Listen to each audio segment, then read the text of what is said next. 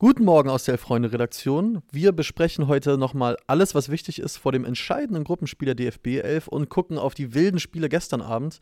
Dazu geht es um den VfB Stuttgart und ein weiteres Hammerspiel aus der Regionalliga Nordost. Also viel Spaß. 10.30 Uhr bei YouTube und kurze Zeit später überall, wo es Podcasts gibt. Das Elf-Freunde-Themenfrühstück. Heute mit Max Dinkelacker und Luis Richter. Ah, guten Morgen. Guten Morgen, Luis. Hi. Na, Max, wie ist es? Es klang gerade so bei deinem Aufsager, als würden wir jetzt noch im Themenfrühstück äh, klären, ob Deutschland weiterkommt oder nicht. Ja, ja, das, wir fällen jetzt das Urteil. Okay. Ähm, wir haben uns gerade überlegt, es gibt so viele Themen zu diesem Spiel. Ja. Äh, und weil wir die letzten Tage, das ist mir schon äh, häufiger aufgefallen, nicht so irre viel auf die Kommentare eingegangen sind, haben, haben wir uns was überlegt, wir machen es jetzt so. Wir äh, fragen euch, was interessiert euch am deutlichsten zu dem Spiel? Ist es die Aufstellung? Ist es die Konstellation? Ist es die Frage, äh, dass gar nicht darüber gesprochen wird, dass Costa Rica mit einem Sieg ja selber weiterkommen kann? Schreibt mal rein, was euch interessiert, über was wir sprechen sollen. Mhm. Dann nehmen wir das auf jeden Fall gleich in die Diskussion mit auf, reden jetzt aber erstmal über die Spiele von gestern Ja. und widmen uns danach in aller Ausführlichkeit dem deutschen Spiel. Aber schreibt in die Kommentare, was euch zu Deutschland und Costa Rica und Japan und Spanien interessiert. Natürlich auch ein Anreiz für alle Podcast-Hörer. Erstmal vielen Dank, auch hier gerne mal live vorbeizuschauen, ne? Wenn ihr die Sendung mitgestalten wollt, das müsst ihr wissen. Äh, ja, aber lass uns gerne nochmal über gestern reden. Ja, Ähm, ich glaube, die 16 Uhr Spiele kann man ein bisschen schneller abhaken. Allerdings müssen wir natürlich über einen Mann reden. Wenn hier schon zwei Hertaner auf der Couch sitzen, Matthew Leckie, ja. die Legende, schießt Australien tatsächlich ins Achtelfinale. Und nicht irgendwie, ne? Nicht irgendwie, sondern mit einem, kann man es schon Sololauf nennen? Ja. Schon, oder? Hat zwei ja, Leute ja, ja. aussteigen lassen, schön ins lange Eck äh, gepasst, dann den War, Ball. eine, war ein ziemlich ähnliches Tor, muss man mal sagen, wie das, was parallel für Tunesien fiel. Ja, von, also man müsste genau, die ja, mal so ja, stimmt, übereinander legen. Äh, ich Ja. glaube, beim Tunesier war noch ein bisschen mehr Verkehr. Also da waren einfach mehr Gegenspieler, die, die äh, so Spalier gestanden haben. Aber ähm, so von der Art und Weise, wie der Ball dann ins lange Eck kullert, äh, relativ ähnliches Tor. Aber Matthew Leckie, geil. Bester Mann. Ich fand den schon in der ersten Halbzeit gegen Frankreich richtig gut. Absolut. Da hat er sogar eine Chance, glaube ich, gehabt oder so eine Situation, wo man dachte, oh, wenn da der Pass kommt, dann macht er das 1-0. Na, und wenn ich mich recht Hat entsinne, bereitet er doch das, bereitet Stimmt. er, glaube ich, das 1 Er hat 1-0 aufgelegt. vor, nimmt noch äh, den armen Hernandez aus dem Spiel, der sich dabei das Kreuzband reißt. Oh ja. Äh, und äh, also, das war jetzt ja nicht mit Absicht und nicht gut Ja. oder schlecht, aber er, er, er nimmt halt den Ball so mit, dass Hernandez sich überhaupt nicht mehr orientieren kann und legt den Ball super rein. Bei, bei Lecky war es sowieso, ich habe nie ganz verstanden, der hat halt, der hatte schon ja auch bei Hertha manchmal Spiele drin und Aktionen drin, wo du so dachtest, Ja. boah, dass das nicht zufällig ist, wenn der Sachen gut gemacht hat. Ja, ja. Also ich erinnere mich an, an den Doppelpack mal gegen Stuttgart, über die wir gleich noch sprechen wollen. Saisonauftakt 2017, Genau, genau. 2018. Ich erinnere mich an ein richtig wunderschönes Tor, was er gegen Leverkusen macht. Da will ich nämlich gleich was zu erzählen. Okay. Das- äh, ja. Also und das waren alles jetzt keine Zufallstreffer. Nee. Und auch das Ding, was er jetzt äh, dann gestern gegen Dänemark macht, das macht er mit voller Absicht. Also der hat irgendwie, er ist alle 30 Spiele ist er halt richtig gut. Ja. Und ich weiß nicht genau, was er dann in der Zwischenzeit macht. Dieses Leverkusen-Tor von Matthew Leckie, dieser Schlenzer ins Mhm. lange Eck, äh, war das Tor, wo ich die böseste Bierdusche in meinem ganzen Leben bekommen habe. Da Ehrlich? stand jemand über mir in der Ostkurve und ich weiß nicht, was der gemacht hat, aber ich habe wirklich einfach einen halben Liter Bier so in die Jacke auch rein, komplett Und ich, übel. wenn ich mich recht entsinne, es war ein Alter. Abendspiel, oder? Ja. Entweder Sonntag Eiskalt. oder Freitagabend, aber es war auf jeden Fall arschkalt. es ja. war, glaube ich, sogar unter der Woche. Ich glaube, das war englische, Englische Woche, wenn Woche, ich mich okay. nicht täusche. Und Matthew Leckie übrigens auch, ähm, da erinnere ich mich auch immer dran, als Bibiana Steinhaus zum ersten Mal Bundesliga gepfiffen hat, war das Hertha gegen Bremen und da hat Matthew Leckie ein Tor geschossen nach perfekter Auslegung der Vorteil, Vorteilsregelung. Das ganze Stadion hat aufgehört zu spielen, okay. nur er nicht und auch zu Recht, weil Bibiana Steinhaus hat angezeigt Vorteil, dann stand es 1-0 für Hertha. Das habe ich überhaupt nicht mehr im Kopf. Also, wir halten fest, kommt. Matthew Leckie ist ein Supermann und wir freuen uns, dass er im Achtelfinale steht. Und ich glaube, wir halten auch fest, was Holger Petersen äh, kommentiert, Dänemark enttäuschend, ey. Boah, aber nicht erst gestern. Dänemark irre enttäuschend. Ich muss dazu Sehr sagen, ich habe das Frankreich-Spiel gesehen. Ja. Das lief ja im Free TV. Und ich habe das dänische Spiel ja nur am Rande mitbekommen. Aber allein, wenn man halt einfach die Bilanz jetzt sieht, ein Punkt aus drei Spielen, oder? Ja. Ich glaube, zwei Niederlagen und äh, ein 0-0 gegen Tunesien. Er, ergurkter Punkt gegen Tunesien. Äh, das ist schon irre schwach, vor allem, wenn man sich überlegt, dass nicht nur bei uns, glaube ich, Dänemark so ein bisschen die Belgien-Rolle, die das Turnier eigentlich übernommen hatte und so als Geheimfavorit galt, oder? Ja, vor allen Dingen nach der EM letztes Jahr, ne? Wo sie ja bis ins Halbfinale, lass mich Mhm. nicht lügen, gegen England äh, und gekommen da auch sind. echt nur sehr, sehr unglücklich Ja. ausgeschieden sind. Also das war vom Spiel her, wenn ich mich da recht entsinne, war das nicht so ein komischer Elfmeter, den sich Sterling ergaunert? Genau, und ich glaube, Dänemark hat sogar 1-0 geführt durch ein Freistoßtor von Ja, genau. dem einen, äh, hier, diesem Shootingstar Damsgaard. Damsgaard, genau. Ja, also enttäuschend. Ähm, wenn man sich jetzt dann die Mannschaft anguckt, so im Nachhinein ist man natürlich immer schlauer, dann gucke ich mir sie an und denke so, ja, okay, so krass sind die natürlich auch alle nicht. Aber vorher hätte ich schon einfach mehr mir erwartet, vor allem einfach die Art und Weise, wie sie Fußball spielen, weil das war ja bei der EM letztes Jahr schon überzeugend. Ja, Einfach absolut. mutig und ähm, mit Lust am Offensivspiel und Davon wirst wenig man 0 geblieben. zu 1 gegen äh, Australien verliert und 0-0 gegen Tunesien spielt, dann Ja. Tunesien kann man auch noch kurz erwähnen, bitter. Die gewinnen gegen Frankreich 1 zu 0 und sind trotzdem draußen. Ja, man muss aber für Didier Deschamps und seine Franzosen auch sagen, die können mal drei Kreuze machen, dass Ja. Australien dieses Spiel gewonnen hat und dass nicht wegen ihrem Spiel Tunesien weitergekommen ist. Also Tunesien kann ja nichts dafür, aber da wäre ich dann wiederum als Australier und Däne durchaus angepisst gewesen, weil es war ja nicht nur so, dass Deschamps da durchrotiert. Die Leute, die dann da auf dem Platz standen, ich habe es eben kurz schon, als wir hier noch nicht live waren, ja gesagt, das sind ja alles auch hochdekorierte Fußballer, zumindest Ja. teilweise, oder Mördertalente wie äh, Kolomuani. Mhm. Aber die Art und Weise, wie sie gespielt haben, war eine Frechheit. Wenn man sich das Tor anguckt, wie Fofana den Ball verliert, stehen bleibt, reklamiert, Ja. ähm, das war eine absolute Superfrechheit. Und man hat auch das Gefühl, das 1-1, was ja das Vermeintliche, was ja Griezmann schießt, ich glaube in der siebten, achten Minute der Nachspielzeit, wurde ja dann nach Abpfiff nochmal zurückgenommen. Ja. Ähm, und man hatte das Gefühl, es war den jetzt auch, Scheißegal. war den auch ziemlich scheißegal, eigentlich. Muss Ja. man ehrlich sagen, ne? Also hat die jetzt auch nicht so wirklich gebockt, hatte ich das Gefühl. Felix äh, hinter der Kamera hat vor, dem, vor der Aufnahme schon die These aufgemacht, äh, dass das einer Mannschaft auch insgesamt nicht gut tut, wenn so viel innerhalb eines Turniers durchrotiert wird. Ist die Frage, ob das jetzt bei den Stars den Rhythmus bricht. Wenn man Mbappé die letzten zehn Minuten gesehen hat, hatte man jetzt nicht so das Gefühl, dass das dem was ausgemacht hat. Also der hat an den zehn Minuten mehr gemacht als alle zehn anderen Franzosen vorher oder alle elf Franzosen vorher zusammen. Ja. Äh, ich glaube nicht, dass der jetzt deswegen rauskommt. Ähm, aber wer weiß, ob das für Ärger sorgt. Ich meine, ich finde es ja prinzipiell erstmal verständlich, dass man sagt, man hat 23 oder 26 Leute dabei und davon auch einige, die den Anspruch haben, auch in der Nationalmannschaft bei Frankreich zu spielen, in Coman zum Beispiel, Ja, äh, dass man denen dann da die Chance gibt, sich zu zeigen. Matteo Guendouzi, sagt Laura Schindler völlig zu Recht. Ja. Der alte Herr Tana, auch Wahnsinn. Bei dem ich natürlich, klar, der hat jetzt echt ordentlich gespielt bei Marseille oder sehr gut sogar, aber den sehe ich dann schon eher auch als natürlichen Ergänzungsspieler in dem Absolut, Kader. ja. Aber trotzdem, ich finde es erstmal verständlich, dass man sagt, okay, man gibt dem jetzt die Chance oder den. Äh, aber ich weiß nicht genau, für was das jetzt sorgt. Ob die Leute jetzt so sagen, okay, ich akzeptiere es, ich bin halt schlechter als die anderen, ist schon okay, dass die spielen. Oder äh, ob die sich selber aufregen, weil sie denken, wenn ich schon die Chance kriege, dann muss ich aber mit den anderen Gurken spielen, ist ja unfair. Keine Ahnung, äh, wie, das, wie das jetzt so innerhalb der Mannschaft auf, aufkommt. Aber im Endeffekt, ja, sie sind Ja. weiter, sind äh, Tabellenführer oder Gruppenerster. Genau, ich wollte gerade sagen, wir wissen auch schon, gegen wen die beiden quasi spielen. Australien gegen Argentinien und Frankreich gegen Polen. Weil das gestern Abend, das war dann schon eine wilde Nummer, muss man sagen. Es wurde gerechnet, es wurde die Fair-Play-Wertung zwischenzeitlich bemüht. Also Argentinien gewinnt 2 zu 0 Mhm. gegen Polen. Die Mexikaner gewinnen am Ende 2 zu 1 gegen Saudi-Arabien. Und ich bin ganz ehrlich, ich brauchte auch drei, vier Minuten, um zu checken, dass das Tor für Saudi-Arabien am Ende völlig egal war, weil Mexiko wegen der Fairplay-Wertung, auch wenn es beim 2 zu 0 geblieben wäre, eh schon raus gewesen wäre. Naja, aber völlig Karten egal war es ja insofern nicht, als dass vor dem 1 zu 2 Mexiko ja extrem nach vorne gespielt Das auf hat jeden und Fall, Chancen genau. im Minutentakt hatte und Ja. das eine Tor hätte dann ja Das hätte wiederum gereicht. gereicht, Ja, oder? genau, also wenn, wenn sie das das 3-0 dritte- machen und ja. sie hatten ja Chancen ohne Ende, dann wiederum wäre Polen raus gewesen und im Nachhinein, wenn man dann, ich habe da auch das Argentinien-Spiel geguckt, äh, live Ja.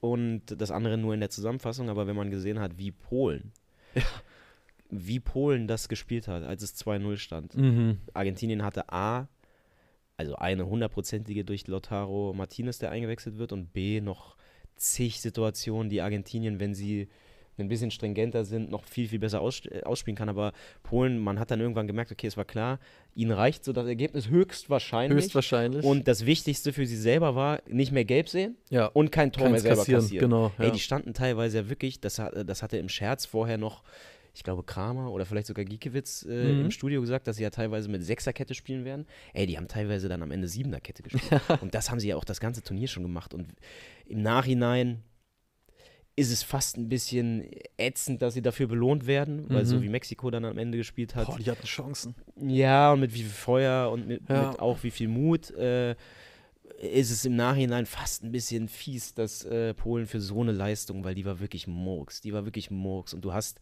andere Spieler, mit denen mehr möglich wäre und Mhm. du verlegst dich komplett aufs Zerstören und Verteidigen. Ja. F fast schade. Aber wie ist es, sie spielen jetzt gegen Frankreich? Ja, die Polen, genau. Ja gut. Das wird nix, glaube ich.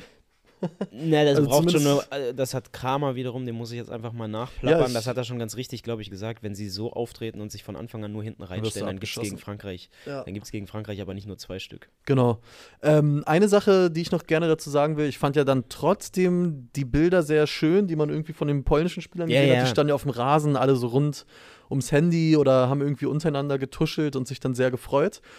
Aber was ich dich natürlich noch fragen muss, vielleicht habt ihr, äh, die ihr gerade zuschaut, wenn noch nicht, dann gerne nachholen, deinen Artikel gestern gelesen, die Einzelkritik der WM-Experten. Mhm. Sehr unterhaltsam. Wie fällt deine spontane Einzelkritik zu Rafael Giekewitz aus? Ich finde den eh geil. Äh, oder? Ja, ja, ja. Muss ich nämlich auch sagen. Der hat so einen gesunden Mix aus. Er hat schon ordentlich Selbstbewusstsein, Ja. Aber er hat auch trotzdem, er kann schon auch ein bisschen über sich selbst lachen und was ich bei dem sowieso immer total wahrnehme, das habe ich hier, glaube ich, auch schon mal gesagt, wir machen ja echt täglich hier dieses Themenfrühstück. Ja, das stimmt. Ähm, Falls es euch noch Nee, nicht aufgefallen manchmal ist. so, ich komme mir manchmal so opermäßig vor, weil ich denke, alle Geschichten habe ich schon zweimal erzählt, aber bei Ja. dem fühle ich immer, der hat auch diese leicht irren Vibes. Mhm. Also das hatte ich, glaube ich, schon mal gesagt, wenn der in der U-Bahn mir gegenüber sitzt und zweimal zu lange hochguckt, dann sehe ich aber zu, dass ich aussteige. Ja, So. absolut. Ähm, und der hat so diesen natürlichen Wahnsinn in seinen Augen. Und Mhm. ähm, ich fand, was hat er gestern, hat er irgendwann gesagt, so, wen er besser findet, ob Messi oder Lewandowski, oder gegen wen er lieber halten würde. Er meinte so, er hat bisher nur gegen Lewandowski gespielt und nicht gegen Messi. Ja. Aber bislang hat Lewandowski halt jedes Spiel gegen ihn getroffen. Mhm. Und dann hat er sich so halb kaputt gelacht. Ich verstehe gar nicht, warum ist denn der nicht dabei? Das, also, Gibt es drei polnische Keeper, die besser sind? das habe ich mich dann nämlich auch gefragt. ja. Weil, ah, wobei, wurde, der war die Frage auch, wurde auch gar nicht gestellt, ne? der war auch verletzt, glaube ich, jetzt am Ende noch. Aber ich glaube, er war am Ende auch wieder fit. Aber ich meine, der Typ hat ja, würde ich sagen, fast die beste Hinrunde seiner Bundesliga-Karriere gespielt, ne? Weil was ich bei dem auch einfach so geil finde, der geht total in dieser, in dieser Bösewichtrolle auf. Ich glaube, der liebt es, wenn man sich an dieses Spiel von Augsburg in Bremen erinnert und so, der liebt es einfach total zu sagen, ey, Ja, so fokussiert euch alle auf mich, beleidigt mich durch, wie ihr wollt, so kein ein Problem. Oldschool-Bundesliga-Asi. Ja. im Ich Prinzip, ne? glaube, mit dem, den würde ich gerne einfach mal interviewen. Ich glaube, der kann tolle Sachen erzählen. Ähm, mal schauen, was nicht ist, kann noch werden. Ja. Ich schaue jetzt mal ganz kurz. Äh, der Kollege Felix Gropper, manchen Zuschauern ein Begriff, hat nämlich äh, einen fantastischen Service geleistet und hier mal die Kommentare gesammelt zur deutschen Mannschaft in der WhatsApp-Gruppe. Ach krass. Ähm, ein Kommentar ist, mich interessiert original nichts an der Gurkentruppe. Auch okay. Okay, dann das gibt uns den Raum noch, bevor wir zu Deutschland kommen, noch eine Minute über Argentinien zu sprechen. Die haben wir Ja. jetzt ne, völlig außen vor gelassen. Sorry, also, hast du recht. Ich fand es gestern sehr schön zu sehen, dass Messi offenbar doch noch Körner hat. Mhm. Beste Leistung finde ich von ihm, auch wenn er den Elfmeter verschießt. Der Und stell dir vor- sowieso eine Frechheit. Stell dir vor, das hätte nicht geklappt für Argentinien und Messi verschießt den Elfer. Wow. Ja, Das aber er hat unabhängig davon, hat er halt so gespielt, wie Messi halt Fußball spielt, hat immer mal wieder Leute aussteigen lassen auf kleinstem Raum. Ja. Seine kleinen Bewegungen, hat drei, vier richtige Zauberpässe gespielt, die dann meistens nichts geworden sind, aber man hat halt gesehen, wenn Argentinien ein bisschen Platz bekommt Mhm. und wenn Argentinien sehr viel Ball hat, dann hat das anscheinend doch noch raus. Was ich im ersten Spiel gegen Saudi-Arabien völlig anders gesehen habe, Ja. wo man so das Gefühl hatte, Messi kommt überhaupt nicht aus dem Quark, der hat überhaupt keinen Antritt mehr Ja. und äh, der versinkt da irgendwie im Boden. Und ähm, das war ganz gut zu sehen und ich bin mal gespannt, wie es im weiteren Verlauf jetzt für Argentinien läuft. Kurze Frage noch dazu. Jetzt, wo man sie zum ersten Mal so richtig live gesehen hat, wie findest du die, die Auswärtstrikots? Die lilanen? Pah, ist mir scheißegal. Ja? nee, ich finde die Heimtrikots halt geil. Die sind also die Heimtrikots dieses Jahr von Argentinien sind, ich meine, die sehen ja eh immer sehr ähnlich aus, aber ich finde Immer dieses gut Mal auch, haben ne? sie einen, genau, die sehen immer Ja. ähnlich aus, aber ich finde dieses Mal sind sie besonders schön und die Auswärtstrikots, naja, pff, Ich muss sagen, ich fand die auf den Fotos sehr geil und ich fand sie gestern live getragen ultra hässlich. Boah, das ist gar nichts, finde ich. Aber egal. Kommen wir, wie gesagt, ähm, zu euren Kommentaren. ja, Ähm, wie gesagt, jemandem ist völlig egal, das ist auch absolut in Ordnung. Karl sagt, äh, interessiert mich gar nicht, redet lieber über Regionalliga, kann ich garantieren, werde ich gleich auch noch tun. ja. Äh, eine Frage, die ich schön finde, ist, ähm, auch von Karl, wen würde Joachim Löw aufstellen? Boah, Glaubst du, das würde sich stark unterscheiden von Hansi Flick? Sebastian Rudi nachnominieren, keine Ahnung. Oliver Sorg, rechts Oliver hinten. Sorg, jawohl. Ähm, ach, das wäre wahrscheinlich die genau gleiche Diskussion. Mhm. Ich Also glaube, er würde halt zu 100% nicht Niklas Füllkrug aufstellen. das wahrscheinlich nicht. Ich frage mich, äh, weil ich mich das selbst so ein bisschen frage, wer spielt Rechtsverteidiger? Weil Niklas Süle hat es im ersten Spiel nicht so fantastisch gemacht und Thilo Kehrer im zweiten auch nicht. Ist es Ja, wirklich Zeit für Lukas Klostermann? Oder? Kann schon sein. Kann schon sein, wobei ich halt glaube, dass jetzt gegen Costa Rica noch mal doller, sie spielen es ja eh so komisch asymmetrisch, ne? Dass, Mhm. dass David David, Raum Raum, ganz eher hoch. so eine Art Linksaußen spielt und dafür der rechte Innenverteidiger oder der rechte Außenverteidiger fast ein dritter Innenverteidiger ist. Ja. Und vor dem Hintergrund, dass das gegen Costa Rica wahrscheinlich 99% der Spielzeit so sein wird, weil sie halt einfach die ganze Zeit den Ball haben, kann ich mir schon vorstellen, dass es eher diese defensive Variante dann rechts hinten wiederum gibt. Mhm. Und also Tilo Kehrer hat ja, glaube ich, war das nicht immer die Geschichte vor der WM, dass er am meisten gespielt hat unter Flick von allen? Und dann also wenn er den, wenn er ja. den, wenn er dem irgendwie vertraut, dann ist das ja jetzt vielleicht das Spiel, in dem der sich auch mal ein bisschen Sicherheit holen könnte, rein theoretisch. Ja. Anders als wenn man halt direkt gegen Spanien reingeschmissen wird. Mhm.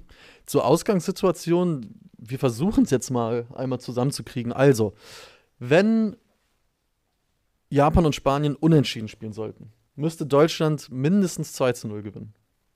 Wenn Japan gewinnen sollte gegen Spanien, müsste Deutschland mindestens 7 zu 0 gewinnen. Und wenn Allein die Spanien. Überlegung ist so frech, ey. Und wenn Deutschland hat das Spanien, letzte Mal äh, 2001 ein WM-Spiel gewonnen. Äh, Ja. und so, ja, da müssen sie nur 7-0 da müssen ist sie doch kein 7-0 Problem. gewinnen. Und wenn Aber Spanien. 7-0 reicht ja nicht. Es muss ja 8-0 oder 8-1 sein. Aber ich glaube, wenn Japan nur 1-0 gewinnt, reicht ein 7-0. Ah, stimmt, erst Für Deutschland. Dann reicht ein 7-0. Dann reicht Ja, ein 7-0. Entspannt, ja. Und wenn Spanien gewinnt, muss Deutschland einfach Wenn es 2-1 ausgeht, Gewinnen. es genau gleich. Und dann musst Ja. du. Ach, ja. Aber es ist natürlich auch so, und das äh, haben wir hier eben auch nochmal besprochen, weil das ist ja generell eigentlich gar kein Thema. Costa Rica reicht ein einfaches 1 zu 0, dann sind die weiter. Egal was Costa Rica passiert. reicht ein ähnlich dreckiger Sieg wie gegen Japan, um äh, weiterzukommen. Und so, also ich fand Deutschland vor allem gegen Spanien echt überzeugend. Mhm. Und ich habe schon ein anderes Gefühl als 2018, weil auch 2018 das Spiel, was sie dann da gewonnen haben, diese Vergleiche werden ja gerade die ganze Zeit Ja, aufgemacht. gegen Schweden. Das war noch ein bisschen krampfiger alles. Absolut, ja. Ähm, also dieses Gefühl habe ich jetzt eigentlich nicht und ich, re ich rechne nicht mit einer, ich rechne nicht damit, dass sie das völlig vergurken. Ich kann es mir irgendwie nicht vorstellen. Aber klar, Costa Rica reicht ein Sieg und allein die Aussicht darauf kann ja vielleicht ein bisschen andere Kräfte freisetzen. Ja, also ich, ich glaube auch nicht, dass sie es komplett vergurken, aber was ich mir hundertprozentig super gut vorstellen kann, ist, Japan und Spanien spielen wirklich 1-1 und Deutschland gewinnt nur 1-0 und schießt das zweite Tor nicht. Das finde ich so ein absolut realistisches Szenario. Wie ist denn die Konstellation, wenn Spanien gewinnt? Ja. Spanien gewinnt meinetwegen relativ hoch, Mhm. 2-0, 3-0. Reicht Deutschland dann wiederum einen Punkt? Weil ich meine, Costa Rica hat ja nun mal mit Abstand das schlechteste Tor. Ein äh, Punkt reicht ja auf gar keinen Fall, weil Nee. sie ja nur zwei Punkte hätten und Costa Rica Achso, hat ja Deutschland hat ja noch gar nichts gewonnen. Genau, die haben ja nur einen Punkt. das ist ja das Geile an der ganzen Nummer. Stimmt, die haben ja erst einen Punkt. Also es Also ist, Deutschland geht ja als letzter in diese Ja, letzte, ja. in Ja, letzte klar. Spiel und alle so, ja, ein 7-0 würde da reichen. wird so, schon ja. reichen. Ne? Also es ist ähm, Also ich lege mich fest, wenn. Füllkrug spielt, dann glaube ich auch an ein 7-0. eben drum. Eben drum. Genau, das Thema habt ihr ja gestern schon. Wer da noch mal tief einsteigen will, dem Deep empfehle Dive. ich die, die gestrige Folge Thema Thomas Müller und oder Niklas Füllkrug. Ähm, ich bin gespannt. Außerdem wird bei dem Spiel Geschichte geschrieben. Denn erstmals pfeift eine Frau ein Ah ja, WM-Spiel als Schiedsrichterin. Stephanie Frappard. Französin, war? Französin, hat äh, erste Frau, die auch in der Ligue 1 gepfiffen hat, hat Champions League schon gepfiffen, war bei der EM letztes Jahr im Einsatz, allerdings nicht als, äh, Hauptschiedsrichterin. als Hauptschiedsrichterin. Und eine schöne Sache und hoffentlich irgendwann gar nicht mehr so groß eine Erwähnung wert. Aber es sind ja drei, glaube ich, dabei bei dem Turnier. Und jetzt zum ersten Mal pfeift dann auch eine Frau wirklich als Hauptschiedsrichterin Spiel. Mal gucken, ob die anderen beiden auch noch eine Chance kriegen. Aber cool, bin ich auf jeden Fall gespannt. Und ja, ich bin auch, ich muss schon sagen, ich bin auch auf das Spiel einfach wirklich gespannt. Weil ich kann mir, ich kann mich von so vielen Szenarien heute Abend absolut überzeugen lassen. Dass die ganz hoch gewinnen, dass die 2-0 verlieren. Ich meine, was auch bei Costa Rica krass ist, die haben im ganzen Turnier, also in den ganzen zwei Spielen, bisher einmal aufs Tor geschossen. Der das war war das. Tor, was sie gegen Japan erzielt haben. Absolut effektiv, ey. Ergebnismaschine. Absolute Ergebnismaschine. Naja. Ja, also ich habe sie gegen Japan gesehen. Ich glaube, ich musste das Spiel. Ich glaube, ich habe es sogar getickert, glaube ich. Das kann sehr gut sein. Ähm, das war schon extrem schlecht. Also deswegen, mir fehlt so ein bisschen die Fantasie, Mhm. wie Costa Rica A gegen Deutschland 90 Minuten nicht zwei, drei Stück kriegen soll und Mhm. gleichzeitig selber vorne gefährlich sein soll. Das, mir fehlt die Fantasie, weil ich fand von allen Mannschaften, die ich bei der WM gesehen habe, war Costa Rica trotz dieses Siegs gegen Japan Ja. die schlechteste. Aber. Fußball ist ja auch irgendwie ein komischer Sport und Sehr komisch. Jetzt lass die nach zwei Minuten 1-0 führen wegen irgendeinem dummen Fehler oder einem guten Angriff Mhm. und dann sieht die Welt natürlich schon wieder völlig anders aus. Und ich glaube, das ist halt was, auch wenn ich gerade meinte, ich sehe Deutschland deutlich besser als 2018, aber ich habe so das Gefühl, also sicher ist diese deutsche Mannschaft halt überhaupt gar nicht. Also jegliche Form von Selbstsicherheit ist Mhm. auch bei denen, das war ja auch in den Spielen vor der WM oft so, Ja. dass eine schlechte Aktion, ein Gegentor reicht und du hast so das Gefühl, es geht ein völliger Bruch durch die Truppe. Und ich glaube, Total. dass im letzten Gruppenspiel, in dem es um alles geht und in dem die Gefahr, sich bis auf die Knochen zu blamieren, einfach real ist, Ja. weil alles außer einem Sieg gegen Costa Rica ist, sich bis auf die Knochen blamieren. Ja. Ähm, da kommt natürlich nochmal ein anderer Druck. Total. Eine Frage, die auch noch gestellt worden ist, äh, welche Konsequenzen würden personell bei einem Vorrunden ausgezogen werden? Hansi Flick wurde es ja gestern schon auf der Pressekonferenz gesagt, hat gesagt, ja gut, ich habe Vertrag bis 24, ich würde natürlich weitermachen. Ich habe mit Tobi hier auch schon mal drüber gesprochen, aber glaubst du, dass äh, Flick zur Disposition stünde?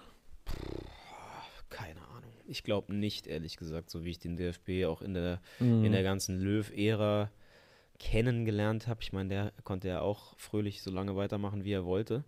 Ich glaube, den hätten sie nicht mal nach der EM rausgeworfen, wenn er nicht von sich aus gegangen wäre. Wahrscheinlich. Und insofern glaube ich schon, dass sie mit Flick planen bis zur Europameisterschaft, egal was passiert. Also mal angenommen, sie kriegen jetzt sieben Stück von Costa Rica, sieht die Hm. irgendein Ereignis, was jegliche Pläne über den Haufen wirft, Mhm. aber Ich, glaub ich glaube einfach, selbst wenn sie ausscheiden, scheiden sie aus, weil das Ergebnis der anderen Partie nicht stimmt.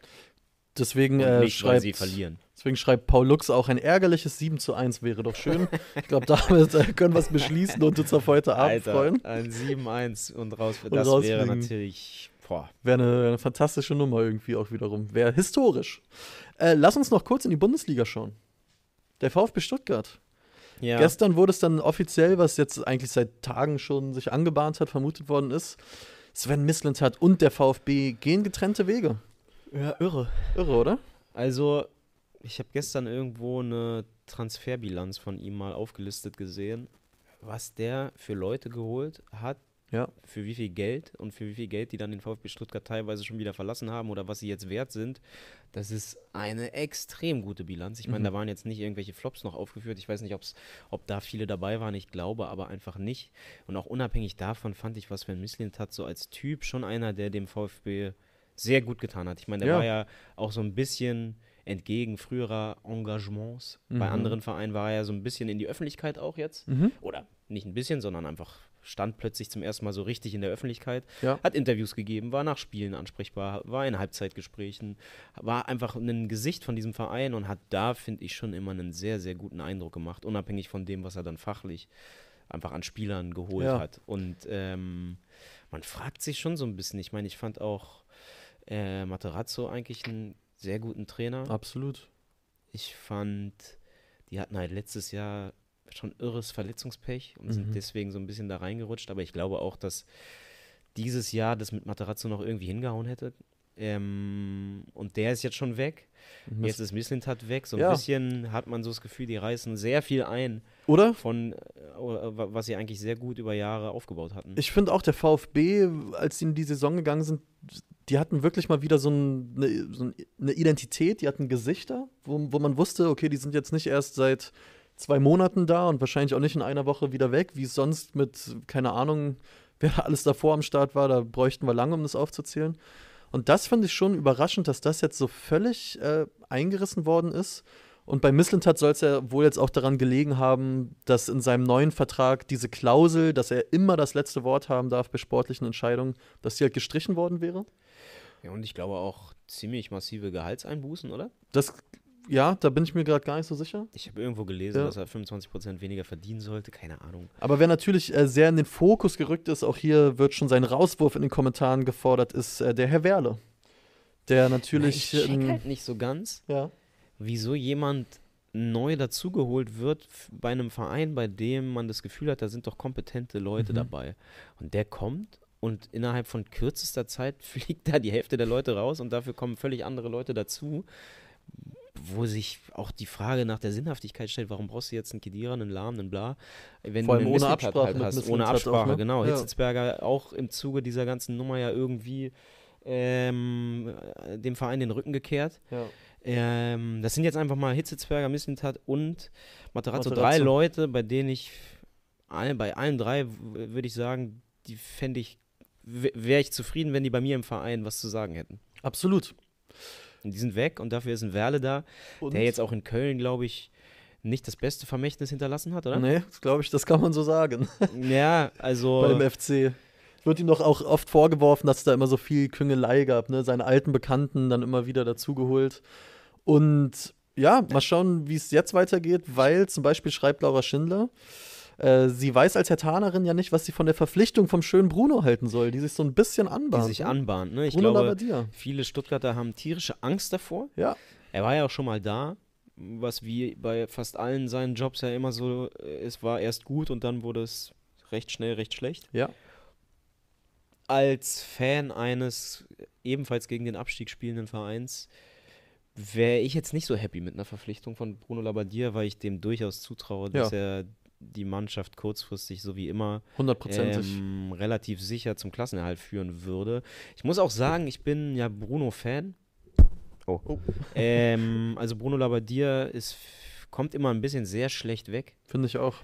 Und ich finde, dass er von allen so Trainernamen, die dann immer so im Karussell mitfahren, echt mit Abstand die Lösung ist, bei der ich am wenigsten Angst hätte. Selbst wenn man dann in anderthalb Jahren wieder sagt, ja, Mhm. ähm, jetzt, jetzt läuft wieder nicht so viel zusammen.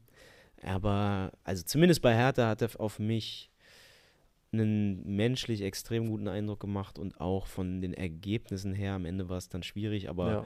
die ersten, die ersten acht, neun Monate waren, oder die ersten fünf, sechs Monate, Die waren ganz gut. die waren super, ja. Damals nach dem Restart, nach der Corona-Pause. Mhm.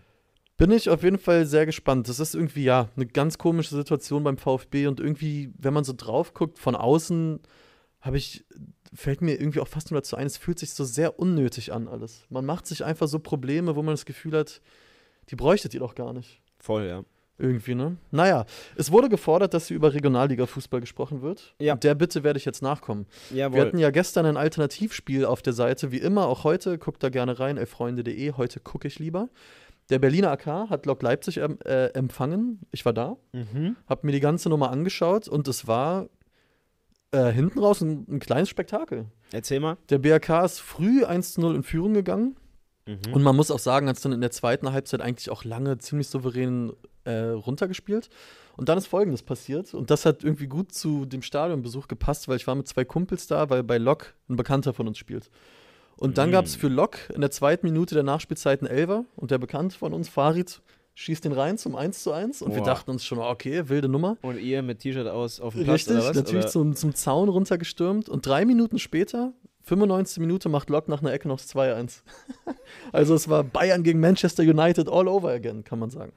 Ja, wichtiger Sieg für Lok, oder? Wichtiger Sieg, ja, dass die ein bisschen den Anschluss noch waren und der BRK hätte sich mit dem Sieg wieder an die Tabellenspitze setzen können. War nicht der Fall. Boah, und es war kalt. Alter, Arschkalt, ne? kalt. Junge, ich glaube, drei, vier Glühwein so wunderbar. rein. Zugig immer. Sehr, sehr zugig. Aber hat großen Spaß gemacht und Ja, Glückwunsch müssen- an Genau, wir müssen noch den oder die Gewinner Genau. ähm, ziehen. fünf Leute. Wir hatten extrem viele Tipps gestern, habe ich Ja. gesehen in den Kommentaren. Ähm, darauf, wir müssen auch noch gleich sagen, was das Spiel dann für heute ist, was getippt Genau. werden soll. Aber erstmal ziehen wir hier. Insgesamt fünf Kugeln hier heute drin. Der Wahnsinn. Schauen wir doch mal. Ich nehme sie mal und es gibt natürlich eine Chronik wieder. Ach nee, komm, das ist doch jetzt hier, aber Freunde. Das habt ihr doch geschoben, die Nummer. Karl Gerhardt, herzlichen Glückwunsch. Der Edelzuschauer. Schöne Boah. Grüße nach Aachen. Also das ist nicht Karl der Das ist nicht Karl. Das Wie, ist welcher nicht der sonst? Moderator Karl, ist ein anderer Edelzuschauer. Wir haben nur Hä? Edelzuschauer, aber Karl Gerhardt ist, glaube ich, Ach so. Rostock-Fan, aber auch schon sehr lange dabei. Na siehst du, ich, grüße- ich wollte gerade sagen, ich grüße alle auch- Karls, die uns zugucken. Er hat auch geschrieben, er will sein Heft abgeben, wenn er es gewinnen sollte. Aber Ja? Karl, da kannst du jetzt nichts gegen machen, das kriegst du. Oder sollen wir jetzt noch jemanden ziehen? Was soll einfach das denn um heißen? sein, Du willst dein Heft abgeben. Ist, ist ja fast ein bisschen. Da können wir jetzt eigentlich auch nochmal jemanden hier rausziehen und gucken, an wen es dann geht. Vielleicht hat er es ja schon. Hier mittippen, aber so ein scheiß Heft will ich nicht. Äh, okay. Gut, trotzdem Karl, Junge, Karl Gerhardt. Nicht der Ja, Aachener. herzlichen Glückwunsch. Herzlichen Glückwunsch. Was haben wir heute für ein Spiel? Wir haben heute ein feines Spiel. Es äh, wird ausgetragen in einer der meiner Meinung nach schönsten Städte Europas, in Ljubljana. Oh. Olympia, Olympia Ljubljana spielt und ich muss äh, gestehen, ich muss kurz nochmal den Gastverein nachgucken. Es ist NK Celje, spricht man es, glaube ich, aus. Celje. Äh, Ljubljana ist Bayernmäßig unterwegs in Slowenien gerade. Die, ich glaube, die haben 13, 14 Punkte Vorsprung schon. Und wenn Celje da noch irgendwas anrichten will, muss heute ein Sieg her. Und Ljubljana, wirklich, warst du mal da? Ich war schon mal in Ljubljana. Ja. Geile Stadt, finde ich. Hat mir krass, krass gut gefallen. Schön, aber schon auch extrem klein. Sehr klein. Also es ist eine Sehr, sehr klein. kleine, kleine, kleine Stadt, wenn man, Ja. man denkt, man geht in eine Hauptstadt und äh, anderes Land und hier und da, aber es ist eine irre kleine Stadt. Aber Absolut. schön, gemütlich, ja. Sehr gutes Essen, Sowieso. muss man dazu sagen. Und ich würde da eigentlich äh, viel lieber auch mal zum Basketball gehen, tatsächlich. Slowenien kommt ja auch Luka Doncic her, hat ja da seinen eigenen Court, auch wie es ja jeder europäische Basketballer mittlerweile gefühlt in seiner Heimatstadt hat. Aber tippt auch dieses Spiel gerne. Ljubljana gegen Celje, wenn wir hier durch sind, in die richtigen Kommentare, nicht in die Live-Kommentare. Die gehen uns so ein bisschen verloren. Also, wenn wir hier gleich durch sind, gerne unter die Kommentare vom Video. Exakt. Über was wir heute noch gar nicht gesprochen haben, das können wir ganz kurz noch erwähnen. Es wird nämlich auch spannend um 16 Uhr, ist Kroatien gegen Belgien. Ja, Belgien muss gewinnen. Belgien muss gewinnen.